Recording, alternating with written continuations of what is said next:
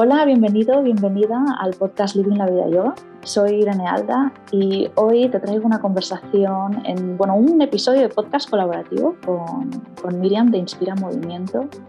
Y me hace mucha ilusión tenerla aquí porque considero que es una persona muy inspiradora, así que no sé si te quieres hacer un test, si estás de paseo o igual estás en el coche, pero creo que este podcast te va a molar mogollón. Así que bueno, aquí estoy con Miriam, muy contenta de hacer eso, este podcast aquí las dos.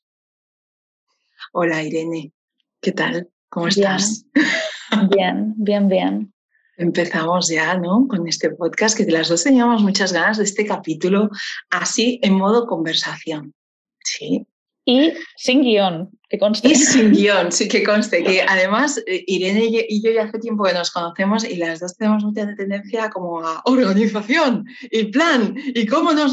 Venga, ¿cómo va a ser la estructura? Y no, no, aquí dijimos... Mm, vamos a hacer este machembrado entre el podcast de apasionadas, que es el, mismo, el mío, y el de Living la Vida Yoga, y mm, ya está. Vamos a hablar, eso sí, vamos a sacar un tema.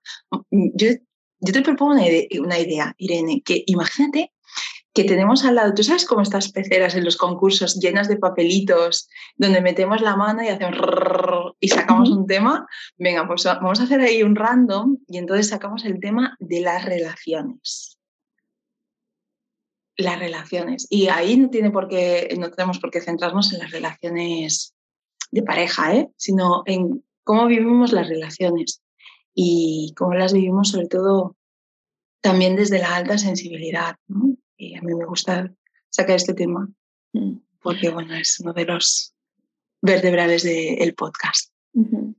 Sí, sí. Que bueno, una de las razones por las que quería hacer un podcast con Miriam es porque escuché su primer episodio y es como esta mujer, eh, bueno, que yo ya sé que le gusta mucho hablar, pero, pero, es como, mm, esta mujer lo va a petar. Y con Miriam, la razón de elegir la, el tema que ha dicho, ¿no? que hemos hecho ahí un poco, ¿de qué hablamos? ¿De qué hablamos? Es porque tendemos, cuando nos vemos al final, terminar hablando de algo así. Entonces, sí. ¿no? Pero muy, muy representativo. Así que, bueno, voy a empezar, me voy a mojar. Venga, va, tírate a la piscina ya, mujer. Me voy a mojar. Eh, hablando de relaciones, un poco eh, en general, diría que obviamente, igual digo algo que es, mm, lo escucháis, es obvio, pero la primera relación que tenemos que cuidar es la que tenemos con nosotras mismas. Mm. Porque cuando nos conocemos y sabemos qué necesitamos, mm. nos permite poner límites saludables en las relaciones con, nuestro entorno y con los demás. Claro, la relación con una misma también viene dada muchísimo por cómo ha sido toda nuestra experiencia de vida hasta el momento presente, independientemente de la vida que tengamos, o sea, de, la edad que tengamos, mejor dicho. Eh, sí que hay toda una trayectoria de vida en la que tú te relacionas contigo misma en función de cómo también has visto que los demás, en este caso, por ejemplo, durante la infancia, nuestros referentes son los padres, generalmente, o, las figuras parentales. Si no han habido padres, las personas que hayan representado esas figuras. La relación que tenemos con ellos y, cómo vivimos, sobre todo desde nuestra sensibilidad o desde nuestra percepción, que es que cada uno lo interpreta desde su lugar eso también condiciona bastante, no piensas eh, cómo luego te relacionas contigo misma, que luego todo esto te trabaja, ¿eh? pero, pero ahí también influye bastante. Mm, bueno, al final te asienta unas bases ¿no? que consideras que es lo normal o lo que estás acostumbrado y que es a partir de donde construyes. ¿no? Totalmente. Y, y, también cómo percibes el amor, porque yo es algo que hablo con muchas mujeres eh, no, me gusta llamarlo patrón, pero digamos que hay algo bastante habitual en la mujer y es como esa tendencia, y esto lo ligo con las relaciones ahora, ¿eh? que no me voy por los cerros de bóveda, pero es la, como esa tendencia a, amar o a querer, ¿vale? De una forma así como muy generosa, eh, dándome mucho al otro, porque se malinterpreta o se, inconscientemente se percibe que si yo me entrego en el otro voy a recibir lo mismo. O que solamente entregándome al otro, a la otra persona, voy a ser vista, reconocida. Y, y es como una forma de mal amar, ¿sí? de entregar todo eso. Y ahí también viene mucho esa influencia. Yo, al menos yo hablo desde mi experiencia, yo soy terapeuta, pero no hablo solamente, hoy no va a hablar la terapeuta, hoy habla Miriam, que también es terapeuta, pero que esa parte más personal. Y, y a mí, en la edad adulta, una de las cosas que me ayudó mucho a relacionarme bien conmigo fue darme cuenta de todo el tiempo que no me había relacionado bien conmigo y que eso venía por una interpretación o por una vivencia en la que yo entendí que para que me quisieran yo tenía que adaptarme completamente al, al otro, ¿no? A ser camaleónica y convertirme en el deseo del otro. Y, y, joder, eso es una buena hostia, primero de todo, es un gran tortazo, pero luego también te sirve para decir, vale, ah, un momento, ¿y qué necesito yo? Mm. Creo que es una pregunta muy importante, ¿no? Para ese, eso que decías tú. Sí, bueno, al final es un poco el que tendemos a estar en el complacer con M en vez de en el con placer. De Exactamente, me encanta. ¿no? No es bueno, no lo escuché en el podcast de Charita. Hay que, ah. hay que poner la referencia, hay que poner la referencia. De referencia de autor. Pero es verdad, ¿no? Porque muchas veces lo que dices tú, buscamos como esa aprobación complaciendo a los demás que nos hace sentir, entre comillas, bien, pero es, un, es un bien falso porque luego es como, pero yo no quiero ir a hacer eso. Sí, de hecho, mira, eso que acabas de decir es muy interesante porque una vez preparando, ya hace como un par de años, preparando una charla precisamente para un equipo de, mujeres dentro del ámbito de la empresa, eh, la charla trataba sobre el autoliderazgo, no sobre el liderazgo, sino el autoliderazgo. Y haciendo investigación previa para, para preparar esa charla, encontré un artículo donde hablaban del el síndrome de Tiara que eso me explotó muchísimo. Fue como, ¿what? ¿Qué es esto? ¿Qué es esto? ¿Qué es esto del síndrome de Tiara? Y explicaban, bueno, ahora se utiliza muchísimo la palabra síndrome pato, ¿no? El, el síndrome pato, el síndrome de la impostora, sí, hay como muchos síndromes, pero al final se trata de cómo es la relación que tenemos con nosotros. El síndrome de Tiara básicamente lo acuñaron ahora no recuerdo el nombre, pero eran dos empresarias dentro del ámbito de la economía, eh, que decían que se habían dado cuenta de que las mujeres en el ámbito de, empresa, sobre todo, y de altos cargos, tenían como eh, esa dificultad muchas veces para llegar a romper lo que se llama también el techo de cristal, pero más que ese techo de cristal era un techo interno, porque se, había dado cuenta, se habían dado cuenta de que la gran mayoría de mujeres no forman... Sí. El techo de cristal, definición, es el techo que nos ponemos ah, nosotros, sí, ¿no? Yo ¿No? Sí. Es el techo. Mm, el techo de cristal... Como un límite, ¿no? Que creo que no puedo sobrepasar. Pero también se habla mucho del techo de cristal generado por todo un sistema eh, estructural y social y económico patriarcal. ¿Sí? Donde se dice, tú puedes llegar hasta aquí y este es tu máximo límite, ¿no? Y no puedes crecer más. ¿Sí? Igual alguien escucha el podcast y dice, te has equivocado completamente. Mm, pues, mm, sorry, pero eso es como yo lo interpreto. Si no, ustedes me, me, corrigen y yo feliz de aprender. Entonces, digamos que siempre se habla del techo de la mujer eh, a la hora de ascender en los puestos de liderazgo, por ejemplo.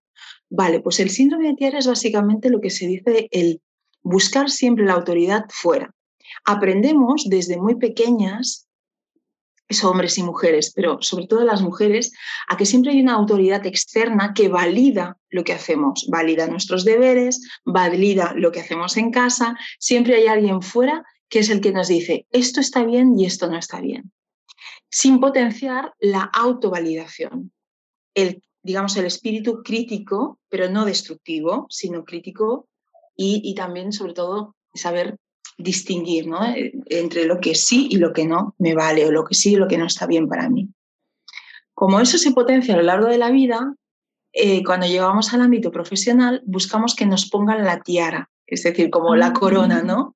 Eh, la, la, tiara es como esa coronita que le ponen las princesas, pero básicamente es alguien que venga de fuera y te diga, ostras, qué bien lo haces, ostras, qué bien está hecho esto, ¿no? El reconocimiento, ¿sí?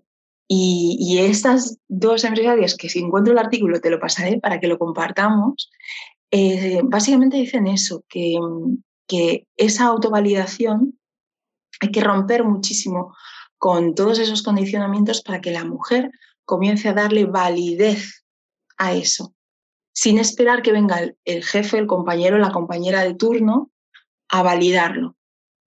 Entonces al final también es, está muy ligado a la autoestima, ¿no?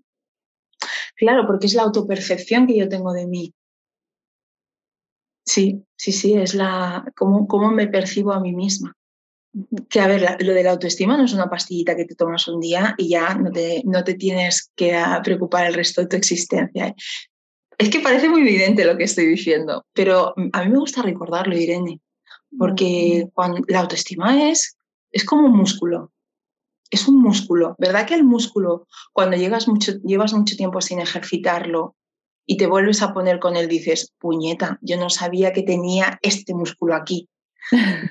Mare me va, ¿no? Qué dolor. No lo usas, eh, ¿cómo, ¿cómo, es esta frase? Se distiende. Hay, hay, una frase divertida en inglés, a ver si me sale. Um, if you don't use it, you lose it. ¿no? Si, no lo usas, lo pierdes. Lo pierdes, tal cual. Entonces, con la autoestima pasa lo mismo. Es un ejercicio de, gotita diaria y de irte lo cuidando y quizá a veces pues dices, uy, hoy mm, tenemos la, el don low battery, ¿sí? entonces hoy está la cosita justica, justica y bueno, pues nada, pues al día siguiente vamos a, continuar, ¿no? hay momentos en la vida también, además no podemos perder de vista que igual que las relaciones, ¿no? Todo es cíclico hay momentos en la vida donde tu autoestima está on fire y estás ahí como súper enfocada y súper clara de quién eres y otros momentos que por H, por V, por Z... Ah, ¿Estás más bajita? Estás más bajita. Y está bien también. Y todo está bien, porque siempre es esa oportunidad de decir, vamos a hacer una revisión. Mm. De hecho, mi función en terapia es esa, sobre todo, es ayudar a hacer ese tipo de revisiones para recuperar los recursos que tenemos nosotras dentro y, decir, y ponerlos de nuevo el foco, ¿no? Decir, vale, esta soy yo. Y esto, con esto, esto, no tengo que ser otra persona para tener autoestima, no tengo que ser tú, tengo que ser yo y sacarle el máximo brillo a lo que tengo. Qué bonito. Esto nos pasa a Irene y a mí mucho, que empezamos a hablar y nos quedamos así y ¡ay, qué guay esto! No, no sé, hay veces que hay cosas como que quedan muy cerraditas, muy bien. Claro, sí. O sea, que hemos empezado con la relación con la misma. Pues hemos empezado. Pero, pero te voy a tirar ahora yo otra. Va. Venga, voy a ser puñetera. ¿eh? ¿Tú crees, Irene, que para tener buena relación con los demás hace falta estar bien con una misma? Un mínimo sí. Vale. Un, mínimo sí. Ahora, em, hablando desde la experiencia propia y hablando de tener mucha conciencia de mis emociones y sentimientos, em, yo, por ejemplo, eh, bueno, me divorcié a los, creo que 25 años. Y em, empecé una relación, la verdad es que mucho antes de lo que yo me esperaba. Me había dado seis meses de, de calma para mí, eh, pero bueno, empezó, empezó antes y yo sentía que uno venía desde un lugar de no carencia, número uno, o mm. sea, no estaba, sentía que no estaba intentando tapar algo, sino que realmente tenía una curiosidad eh, fresca, por así decirlo, o como con ganas de compartir, pero que no venía de necesito estar con alguien. Entonces, esto fue uno. Y luego otra cosa es que, bueno, pues yo tenía, pues, por así decirlo, mis heriditas e inseguridades que me había dejado esa ruptura. Mm. Entonces, em, por un lado, era como muy ser consciente de dónde estaba yo y de no echarle la responsabilidad a la persona con la que estaba. Mm. por ciertas cosas. No significaba eso que no podía expresar de, oye, me siento un poco así, esto se me hace un poco raro o siento que necesito esto otro, eh, pero a la vez como tomando responsabilidad de, de dónde estaba yo. Entonces, diría que si eres consciente de, lo has dicho tú también al principio, ¿no? Del qué necesito, en el, no sé si ha sido en el podcast o en el pre-podcast que hemos hecho un poco charlando, no recuerdo. del podcast, el podcast. No, no, porque también hemos hablado de las necesidades que tiene cada una, ¿no? Claro. Eh, yo creo que si eres consciente de eso y vienes desde un lugar de cariño y realmente interés, eh, por supuesto que te puedes relacionar de una forma saludable con los demás. Porque, no sé, es como cuando tienes una amiga que, pues, que está, está deprimida. Voy a sacar un tema que justo leí ayer el, un post sobre, me voy a ir un poco oscuro ahora, sobre el suicidio. Que mucha gente le dice, bueno, tú puedes, eh, vas a salir, no sé qué. Entonces, esa persona decía ¿no? que, que hemos hecho mal, ¿no? Reflexionaban un poquito en ese post. No sé hasta qué punto esto es verídico o no, o es una historia, pero bueno, eh, yo comparto lo que he leído. Y la persona que escribía y compartía esto decía, a una persona que está deprimida le tenemos que decir, te entiendo, te escucho, estoy aquí, te abrazo. Realmente. ¿Qué necesitas? ¿Quieres que te lleve, ¿Quieres que te lleve una comida caliente? Eh, simplemente un apoyo de entendimiento, no el ponerle un esperar. Entonces, eh, al final yo creo que es un poco eso, ¿no? El, cuando tú estás desde un lugar, el saber eh, qué necesitas tú en esa relación y qué pedir, siempre y cuando no estés entrando como en, la, en algo que no es justo para el otro. Porque claro, igual em, yo puedo tener una heridita y es como la otra persona te puede decir, bueno, eso es tu problema.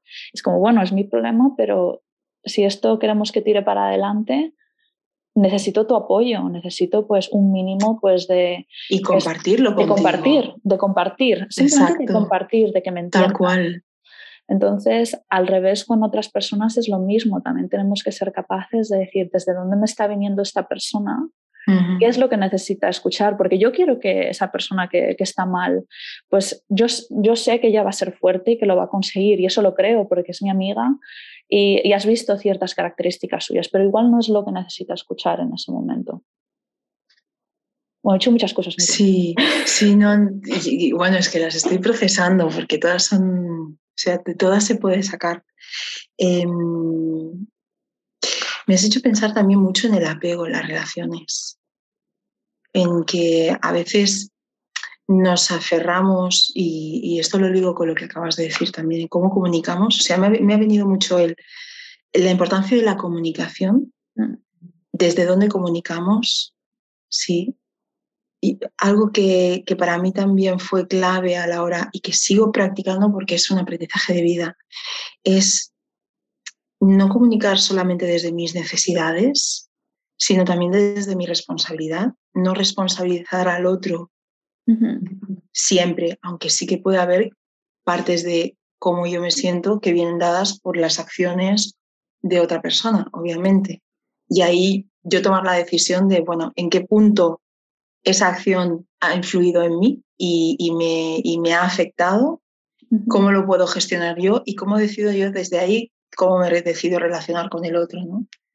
Entonces, al final, la comunicación tiene también mucho que ver con, con esa, con esa con la capacidad de, de analizar, de reflexionar, eh, con la conciencia, básicamente, también. Y eso lo, lo, traigo aquí también porque importa muchísimo y lo ligo también con lo que comentabas del suicidio, ¿no? ¿Puedo poner un ejemplo rápido? Sí, y claro. lo, digo porque ahora que lo estás diciendo, que un ejemplo de de eso de responsabilidad y pedir eh, que necesito puede ser igual, eh, yo soy una persona que enseguida escribo por el móvil cualquier cosa y cualquier cosa que comparto, pues tú, tú, tú, estoy ahí. Igual, pues eh, tu pareja no es así y es un descargo del móvil. Y eso es totalmente respetable, que no te tiene que contestar al momento, que está haciendo sus cosas. También eh, como que refleja otras, otras cosas, ¿no? Que, es, que está en un sitio, está 100% en ese sitio y eso es guay. Ahora, si tú, por ejemplo, estáis separados, yo qué sé, unos días, pues en mi opinión está bien decir, oye, eh, Juanito, ¿no? Eh, si piensas en mí en algún momento o estás haciendo tal o cuando llegues a casa, escríbeme y dime qué, qué tal te ha ido. O, o, antes de eso te diría incluso llegar a un acuerdo. Porque quizá. Antes, de, antes, de, irse. Antes exacto, porque yo soy de las que cuando se va a un retiro, yo hago así en el móvil y no hay Miriam. O sea, yo directamente desaparezco de la faz de la tierra y es que yo además eso lo explico pero es que hace falta explicarlo. Lo explico a mi familia, cuando he tenido pareja lo he explicado a mi pareja y a veces no me han entendido. Y yo siempre he explicado, no es algo contra ti, no es que quiera desconectar de ti, es que para mí, para poder realmente este momento vivirlo desde la conciencia, ese retiro, necesito apagar ese móvil y estar conmigo y estar aquí. Entonces, también ahí es expresar a la otra persona el por qué, ¿no? Y el llegar a ese acuerdo previo y decir, mira, voy a estar cinco días, una semana desconectada. Cuando llegue te avisaré de, he llegado bien, hola, estoy aquí, y cuando esté saliendo te avisaré, oye, ya vuelvo para casa. Exacto. Pero durante esa semana mm, no voy a estar. Voy a estar, pero voy a estar aquí conmigo, ¿no? Mm. Eh, eso también, ahí volvemos de nuevo a la comunicación, a esos boundaries, esos, esos límites irlos comunicando, irlos expresando. Claro, porque ahí tu familia o, o, eso, tu pareja o con quien hables, pues necesitan saber, ¿ha llegado bien? Sí, sí. Sale de viaje, cuando la espero? No sé, pues son cosas que como personas, no sé, los padres se lo piden a sus hijos, mi padre me lo sigue pidiendo, si vamos a quedar. Sí, sí, ahora mismo que la edad que tengas. da igual, da igual. O sea, yo con 46 años todavía tengo a mi padre en plan, mm, ¿has llegado bien? O sea, Exacto.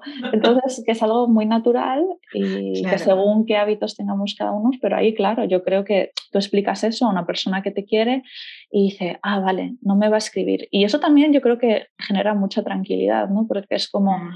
no, no, te rayas, ¿no? Que sobre todo esto pasa muy al principio en una relación, por ejemplo, amorosa, ¿no? De, ay, no me contesta, ay, miro el móvil, ay, no me contesta, ¿no? Como que puede generar un mm. poquito de ahí de, de estrés o de ansiedad. Y cuando hablas esto, haces estos acuerdos, explicas desde dónde vienes, qué necesidad tengo eh, y te responsabilizas y pones esos límites sanos, eh, la otra persona te va a entender.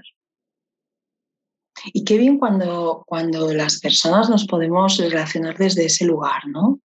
Desde un lugar de, bueno, de explicar, de entender al otro, de ver al otro, porque tú cuando antes estabas explicando lo que habías leído a, a raíz de, del tema del suicidio, a mí me venía mucho el, ver a la otra persona. O sea, la persona que le está diciendo al otro, no, si no te, no te preocupes, todo va a ir bien, vas a estar fenomenal. Está hablando desde su necesidad de que su amiga esté bien. No viendo a la otra persona, no viendo cómo se encuentra, no viendo lo que necesita. Pero eso te lo llevo también al mundo del al, cáncer, por ejemplo, que es algo que yo he vivido muy de cerca. Y, y ahí yo me di cuenta de que una cosa era mi historia, mi necesidad y mi deseo de que esa persona no muriera y que estuviera bien y que se recuperara. Pero yo no le podía trasladar ese, esa, ese deseo continuo de, venga, ánimo, tú puedes. No, porque a veces esa otra persona necesitaba estar en la mierda, porque lo que estaba viviendo era una auténtica mierda en ese momento. Y estaba sintiendo muchísimo dolor y lo estaba pasando fatal. Y ahí es donde el otro se convierte en el que está ahí sosteniendo lo que hay a la total disponibilidad de la otra persona y a la total escucha, sin juicio. Otorgas el espacio, ¿no? Totalmente, dar el espacio al otro. Y, eso creo también es clave en las relaciones, ¿no? Eh, que no siempre es así, ¿eh? que no siempre estamos con esa conciencia, obviamente, porque la vida nos mueve muchísimo, nos movemos mucho, pero de vez en cuando tener como esa lucidez de decir, aquí desde dónde estoy hablando, desde mi necesidad o estoy dándole el espacio también al otro para que sea. Mm. Porque es algo que cuesta mucho. Y no, no, o sea, yo creo que no, nos, no aprendemos. eso iba a decir, es que yo creo que no nos han enseñado, ¿no? Estamos muy acostumbrados a estar en el yo. De hecho, ¿cuántas veces nos cortamos en conversaciones? Yo la primera que corto. Eh, no, pero es verdad, estás como pensando lo siguiente que quieres decir en vez de escuchar al otro muchas veces. Y tienes que decir, ostras, Irene, lo estás haciendo otra vez. Eh, cállate, cállate, cállate, ¿no? Y, escucha y, y, deja igual un poquito de pausa micro incómoda. Pero mm para que también tú asimiles lo que te están contando, porque según de qué estás hablando, igual estás hablando de algo mucho más mm, menos importante, digamos, ¿no?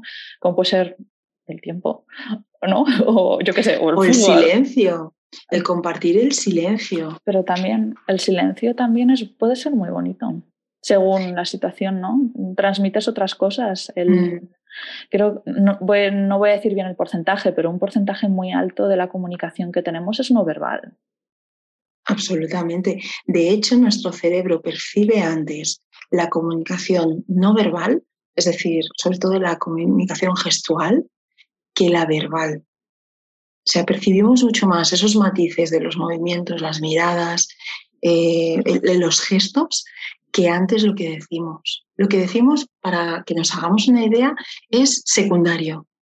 Eh, apoya el movimiento de la, o sea, la, eh, la gestualidad de la persona. Y fíjate la importancia que le damos a las palabras y la energía tan potente que tienen las palabras, porque hay palabras muy bestias. Mm. Eh, pero eso está apoyando lo que previamente nuestro cuerpo intuye, percibe del cuerpo de la otra persona. Sí.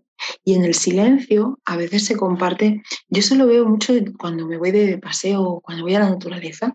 Si voy sola, pues estoy si le digo conmigo misma, o no, o comento la jugada, pero si voy en grupo o si voy con más gente, a mí me gusta mucho fijarme en cómo es la comunicación entre la gente y el pánico que muchas veces tenemos a estar en silencio. Hmm. Incluso en un espacio que no está en silencio, porque en la naturaleza siempre hay sonidos, e, el murmullo del agua o de las hojas, las pisadas, los pájaros. O sea, no puede haber más ruido en la naturaleza si nos fijamos, pero nos cuesta estar en silencio y compartir esos espacios. Y ahí también se pueden dar espacios muy bonitos. Bueno, es como que asimilas, ¿no? Mm. Asimilas. cual. En ese silencio mm. asimilas, en esa pausa asimilas. Y llevándolo al cuerpo, por ejemplo, cuando te mueves, es importante otorgar un cierto descanso al cuerpo entre medias, ¿no? Para que regenere. Em, no me acuerdo con quién hablaba el otro día, pero bueno, hice una formación de, de Yin otra vez hace poco.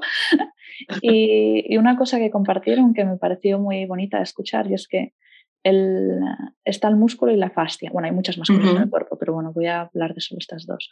Eh, la fascia es un tejido conectivo que recubre un poco todo, vamos a decir, sobre todo los músculos, les hace como la piel de la naranja, ¿no? A la uh que hay dentro.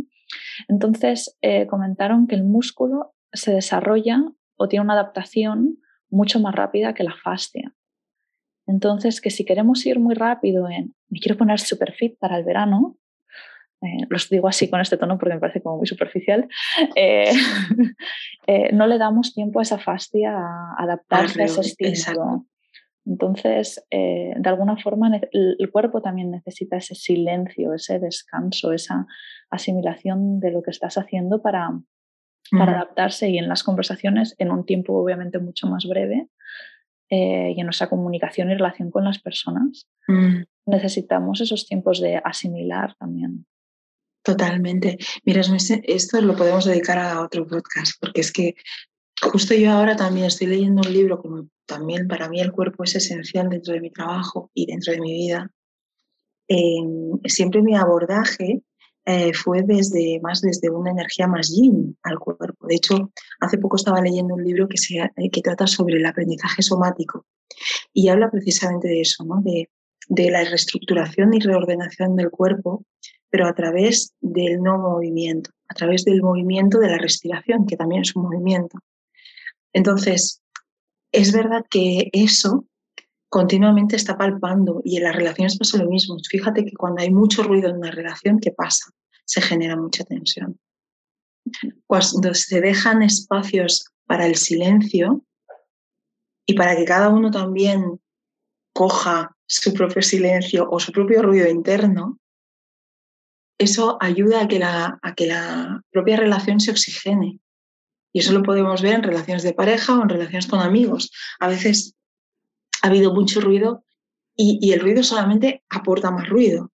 Y, quizá lo mejor que podemos hacer en ese momento es decir, mira, esto vamos a dejarlo en el congelador o en la neverita, que cada uno se lleve su mochilita a su lado, que se lo gestione, que se lo mire, respiremos y luego desde otro lugar podemos volvernos a comunicar. ¿no?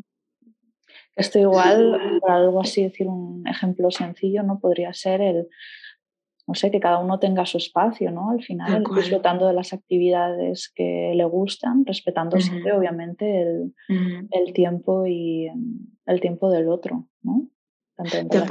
De hecho, mira, me haces pensar que hay, hay muchas personas, hablando de las relaciones de pareja, que, que yo me he encontrado personas que me dicen, no he sido capaz. El otro día fui a una floristería, mira, voy a poner un ejemplo del día a día. Fui a una floristería y porque necesitaba flores, estaba en plan, necesito flores para mí. Total, la floristera, como siempre me pasa, eh, digo A y ya empezó a hablar y la, pues me explico su vida. En, resumen, me explicó su vida, me hizo un resumen. Y una de las cosas que me llamó mucho la atención fue que me dijo, es que nunca he estado sola, siempre he concadenado una relación con otra y ahora acabo de separarme y sé, y se iba al camino a hacer el camino de Santiago por primera vez y lo hacía sola. Dice, y estoy muerta de miedo porque nunca he estado sola, nunca. Y es que a veces hacemos eso, ¿no? Eso de ir ligando una relación con otra por ese miedo al vacío. Mm. Sí, sí. Yo, de hecho, cuando atravesé esta ruptura, diría que jamás me había sentido tan sola. Fue como un... Y me, y me vinieron inseguridades que yo creo que igual son más típicas de la adolescencia. no sé, supongo que porque había estado en un entorno en el que me sentía más segura, por así decirlo. Eh, fue como, guala, tío, lo que está viniendo ahora. Ya. y es como, bueno, que no pasa nada, que esto es así, esto es una fase, la, aceptas, te permites estar en la cama, lo que necesitas. Pero es como, pero es como guala, eh, qué fuerte, ¿no? Mm. El, el, sentir esto que igual no te has concedido sentir. Y luego también el, el conocer, por así decir, ese, entre comillas, lado oscuro, también te mm. permite apreciar el, el otro lado. Y, entender más a las personas, ¿no? Porque cuando se habla de soledad, si nunca la has sentido, ¿cómo vas a empatizar, no? También. Y que es distinto sentirte sola. Es que es muy distinto, son términos muy distintos y son sensaciones distintas. Una cosa es sentirte sola, otra cosa es estar sola y estar contigo. Sí, o sea, aquí eh, creo que el gran reto es, no es convivir con la soledad, es saber estar contigo saber disfrutar de tu compañía. Mira, yo el primer, digamos, gran dramón de mi vida, eh, parejil, la primera separación así, que también fue con 29 años. Dramón, pero dramón de estos de que te, yo recuerdo que yo me quería morir. O sea, yo recuerdo decirle a mi madre, mal de amor, que mi madre, pobrecita, en ese momento la recuerdo diciéndome, cariño, tranquila, esto se te va a pasar, esto se te va a pasar. Y yo, no se me iba a pasar, por supuesto. Bueno, pues cuando ya pasó esa etapa, y ahora me río, pero en ese momento estaba hecha bosta. Pues cuando ya pasó como el primer año de duelo de fatal de la vida, además recuerdo estar en la cama tirada y llorando lo más grande y diciendo, es que no voy a encontrar a nadie más. Fatal. Total. Entonces pasa ese primer año y cuando ya empiezo a, a darme cuenta de que no, de que hay vida más allá de ese dramón, pues tomo la decisión de empezar a hacer cosas que antes no me atrevía a hacer sola, como por ejemplo irme a un restaurante a comer sola o irme a un cine sola. Y ya el sumo ya me reté y dije, te vas a ir de viaje sola. Mm. Y claro, nunca lo había hecho. Para mí era algo totalmente nuevo. Y vas a disfrutar de estar contigo. Y, al fin, al principio te aseguro que no fue nada cómodo y además recuerdo mi primer viaje así en solitario fue irme a Italia, me fui a, a Florencia. Y recuerdo irme a buscar el avión, estaba muertita de miedo, en plan, no voy a poder aguantar tantos días. Y, luego lo disfrutar, yo conseguí disfrutarlo y se disfruta viajando y haciendo cosas sola. Pero es este estar contigo, ¿no?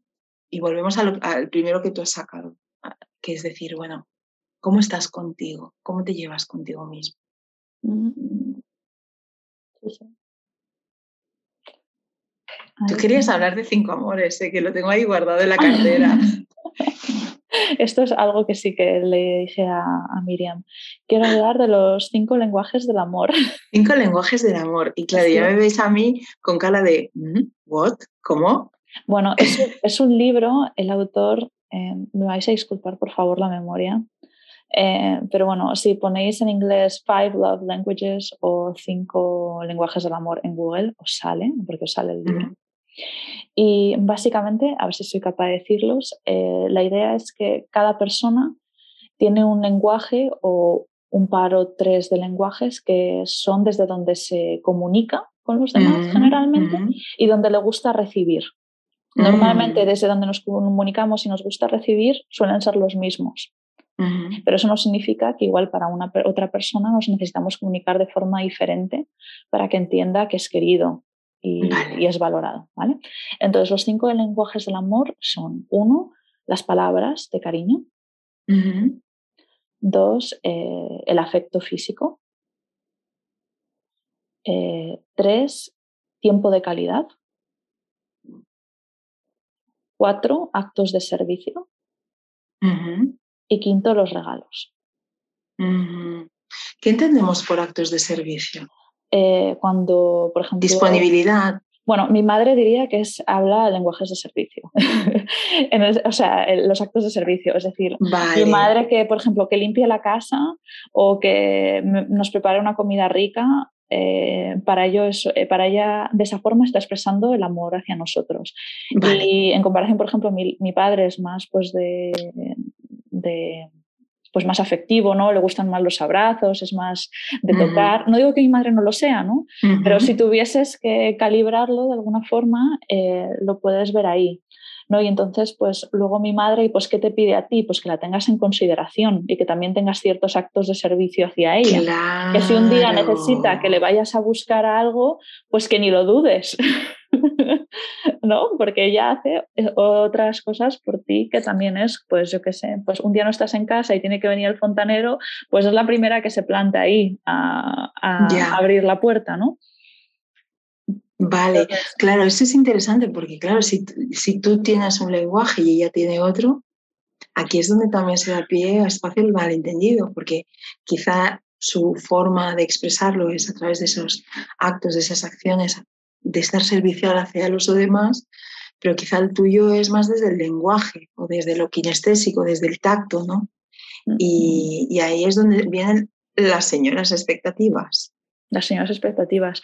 Entonces, creo que es una buena igual conversación o test así un poco de jiji, jojo, sé que puede sonar un poco cursi, de hacer con las personas que tienes a tu alrededor. Totalmente, y de fijarte más, porque teniendo como estos cinco parámetros, podemos observar también a las otras personas desde ese lugar.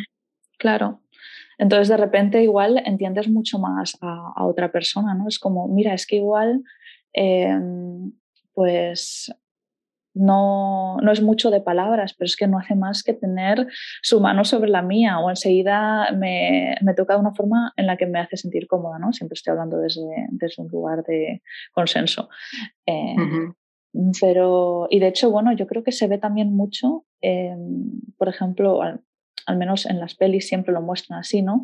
De los padres que no están tanto por los niños. Eh, esos niños tienen muchos regalos. Esos niños tienen muchos regalos porque no pueden dedicarles ese tiempo de calidad. Es esa compensación. Entonces buscan otra forma de expresar el amor porque igual quieren pasar ese tiempo, pero por alguna razón, eh, sea realmente algo que no pueden controlar porque nunca se sabe la situación de esa familia, ¿no? O una situación de prioridades que cada uno tenga, eh, pues intentas buscar una forma de expresar ese amor. Entonces, eh, en algunos casos puede ser eso, ¿no? encontrar otra forma. Sí, y, hacer una lectura hacia el otro. Esto me o sea, de cómo, cómo lo expresa el otro, pero me ha recordado mucho también en, la programación neurolingüística, eh, se habla desde, o sea, desde qué lugar se comunica cada persona. Hay personas que son más kinestésicas, que lo expresan mucho más desde el tacto, personas que son más olfactivas o que tienen más tendencia a captar. Es básicamente observar la sensorialidad de la persona. eh, que son más sensoriales desde el olfactivo, otras que son más visuales, tienen mucho más recuerdo visual, otras en cambio son más auditivas. Entonces expresan mucho más desde lo que escuchan, desde lo que oyen. Y mm, entender también el lenguaje de la persona, no todos nos comunicamos igual. Otras que son más gustativas, que digamos el, el tema del, del que son, sí, es verdad, yo, conozco mi familia, nos comunicamos desde la comida, señoras y señores. Entonces, estamos comiendo y se habla de comida, que yo siempre les digo, mm, chicos, o sea, ¿os estáis dando cuenta? Da lo mismo, sí. Que meta, ¿no? Tal cual, pero también son formas de lenguaje. Y es, ¿y por qué lo digo? Pues es básicamente para, eh, porque a veces decimos, es que no me entiende, bueno, quizá es que los códigos que se están utilizando, los códigos del amor, desde lo que tú decías, o los códigos del lenguaje, son distintos.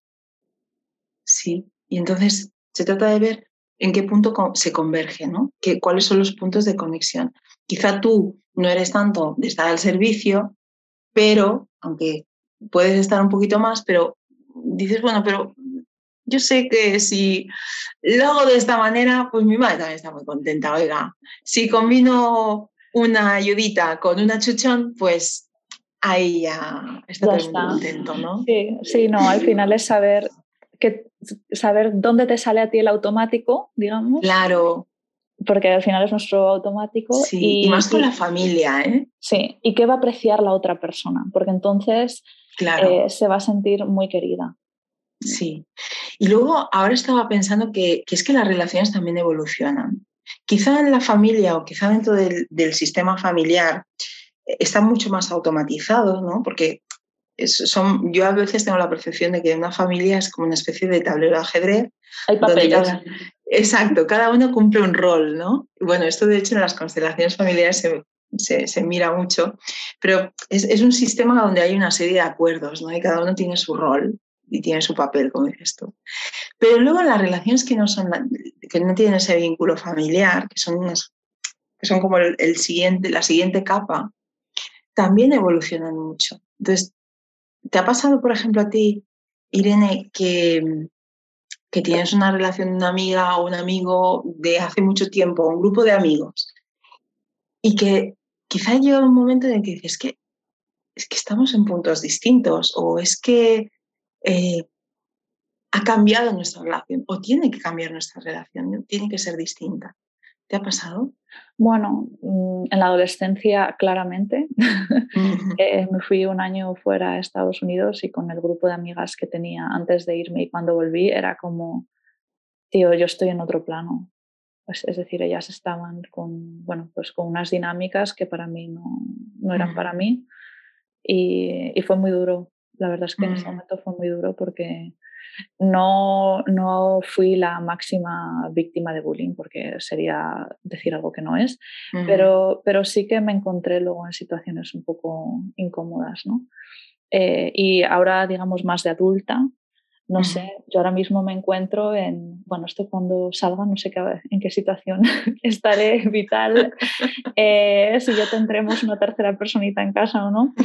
Em, pero yo ahora mismo, mis amigas no, no están en esa fase vital. Mm. Y, y entonces, pues también creo que es algo a ser consciente. Si me preguntan, pues puesto yo comparto, pero sé que es algo que no puedo acarrear una conversación solamente sobre eso, porque si no van a decir... Sobre la maternidad ya, te refieres. Ya vale de hablar, sí, o todo lo que tenga que ver, digo, ya, porque van a decir, Irene, eh, ya, ya, he hablado, ya he escuchado suficiente, porque también tendrán ellas otras necesidades, ¿no? Y totalmente respetable. Así que, por un lado, ahora sí que siento que es como, jo, eh, por supuesto, valoro y me encantan las relaciones que tengo con mis amigas ahora mismo. Y por otro lado, siento que es como, mm, bueno, paciencia, pero tengo ganas de conocer a otras mamás y sentir y poder hablar de cosas que estás como en la misma claro. vital, porque al final es también como eh, normalizas, eh, conectas, que sé que ocurrirá, porque va a ocurrir, porque seguro que pones el radar, ves a otra persona con un carrito y dices, te acercas y seguro que ahí ya empieza a salir algo, ¿no? Eh, así que no sé si he contestado tu pregunta. Totalmente. Sí, porque además sabes que eh, para mí hay una gran diferencia entre las relaciones o las amistades generadas en la primera, digamos, en la, en la adolescencia, luego te diría en la fase de universidad o en la, pues eso, hasta los 30 años te diría, y las relaciones creadas o generadas ya en edad adulta, en edad mucho más adulta, en edad pues a partir de los 35, de los 40, de los 50, o sea, es, es la dinámica y el tipo de relación cambia muchísimo. Entonces, ahí también te das cuenta de cómo, pues eso, las, las más antiguas, cómo han evolucionado, algunas se han quedado por el camino y, bueno, y no han evolucionado más, pues porque no tocaba. Y, y, yo ahí he aprendido también mucho sobre el apego. Mm, eh, porque yo estaba muy apegada a las relaciones y era como que me dolía muchísimo cada vez que, que pasaba algo, que no había pues sintonía o lo que fuera, me dolía. Como, si se fuese perdiendo una relación. Claro, exactamente. Y con los años pues he aprendido pues que son momentos, ¿no? Y que, y que apegarte a esa persona o esa relación no tiene mucho sentido, que si no se quiere continuar con la relación o no se puede, pues no pasa nada y se sigue hacia adelante y, mm. y quizá llega otro momento donde te puedes reencontrar o no. O no. No sé, es que al final yo creo que la definición de relación, ¿no? Eh, de A para B y de B para A, si es unidireccional, es como que estás haciendo. Está descompensado. Te drena de energía. Entonces, en cualquier tipo de relación, eh, tanto tú tienes que regar, bueno, tienes, digo tienes que, pero riegas al otro como el otro te riega a ti. Y luego también hacer, de vez en cuando a mí me pasa con amigas que pues igual hay un malentendido, hay una situación, y hablarlo, es decir, hablarlo, revisarlo, porque quizá en ese momento se han dado por sobreentendidas, porque a veces la suposición y las expectativas son, son grandes amigas de, los malentendidos, ¿no? Y de las situaciones que no se acaban de, llevar bien, ¿no? Hablarlo y consensuarlo y charlarlo y decir, hostia, pues yo había entendido esto o yo he interpretado esto otro. Poder hablar las cosas, ¿no? No dar nada por supuesto, ni tan solo en una relación de hace mucho tiempo, mm. sino de, vale, antes de que eso se convierta en algo más grande, poder, poder conversarlo. Sí, porque diría que en general, en la mayoría, la mayoría de, las, de los casos, las personas no operan desde un lugar de maldad. En general no ocurre. Sí, sí, sí, sí, totalmente. alguien habrá, no diré que no. Sí, sí, algún bicho por ahí también hay. Pero en general las personas operan de lo que creen que en ese momento es lo que mejor pueden hacer. Claro. Y, y que además en los conflictos, te diría que en casi todos los conflictos quien sale ahí no es el adulto, sino que es la herida. Mm. Sale ahí lo que reacciona, lo que pasa a la acción, es la herida. Y entonces ahí es donde uno se pone pues, quizá como un gato panza arriba, ¿no? A la defensiva. Pero ahí no estamos hablando desde el adulto, ahí estamos hablando desde otros lugares. Y eso está bien también hablarlo, ¿no? Y decir, ostras, a mí lo que me ha tocado ha sido esto, pues porque quizá tengo esto otro. Lo que pasa es que también llevar este tipo de conversaciones, yo entiendo que también suponen pues haber hecho mucho trabajito tú contigo mismo, sí, habértelo currado también y, hacer como esa, ese proceso previo, ¿no? Y eso pues es también inversión con uno mismo. Sí, incluso de ser valiente a mostrarte vulnerable. Vulnerable, sí. Que vemos la vulnerabilidad igual como un, em, una característica de, de no ser fuerte, ¿no? de ser débil. A mí me parece todo lo contrario. Es decir, el mostrarse vulnerable al final es lo mm. que mm, es uno ser honeste, honesta y, y, también que te va a permitir pues, en este tipo de, de situaciones decir, oye, es que, es que, yo estoy viniendo desde aquí. La empatía que genera eso con la otra persona es como, ¡wala! Es que ni se me había ocurrido que le podía afectar eso de, de esa manera, ¿no? Mira, eh, por, si, por si alguien le apetece investigar, hay una charla TED, eh, creo que es TED, de Brené Brown, que, que habla precisamente del temazo, es la, la, vulnerabilidad y precisamente hace esa comparación entre debilidad y vulnerabilidad. Y, y, dice precisamente que una de las cualidades, o sea, habla de la, de la vulnerabilidad como una cualidad que apoya y que, digamos, empuja nuestra capacidad de ser resilientes, es decir, de salir de una situación y de poder de esa situación aprender y avanzar.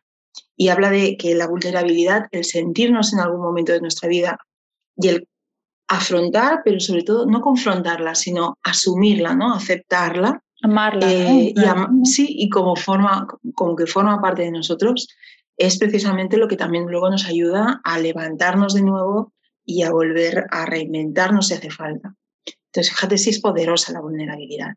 Y de hecho te diría que yo con la edad cada vez valoro más esos espacios y esas personas con las que yo puedo mostrar esa vulnerabilidad que no ir con la máscara de lo que no soy.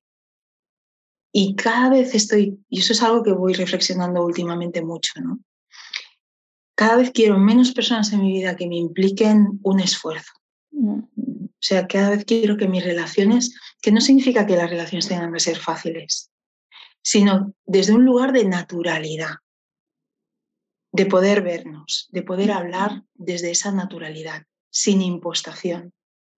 Y ya te digo, no sé si es un tema del climaterio, de la edad o de estar ya hasta las narices de tanto, tanto perifollo, ¿no? Pero es como, Mira, tontería las justas.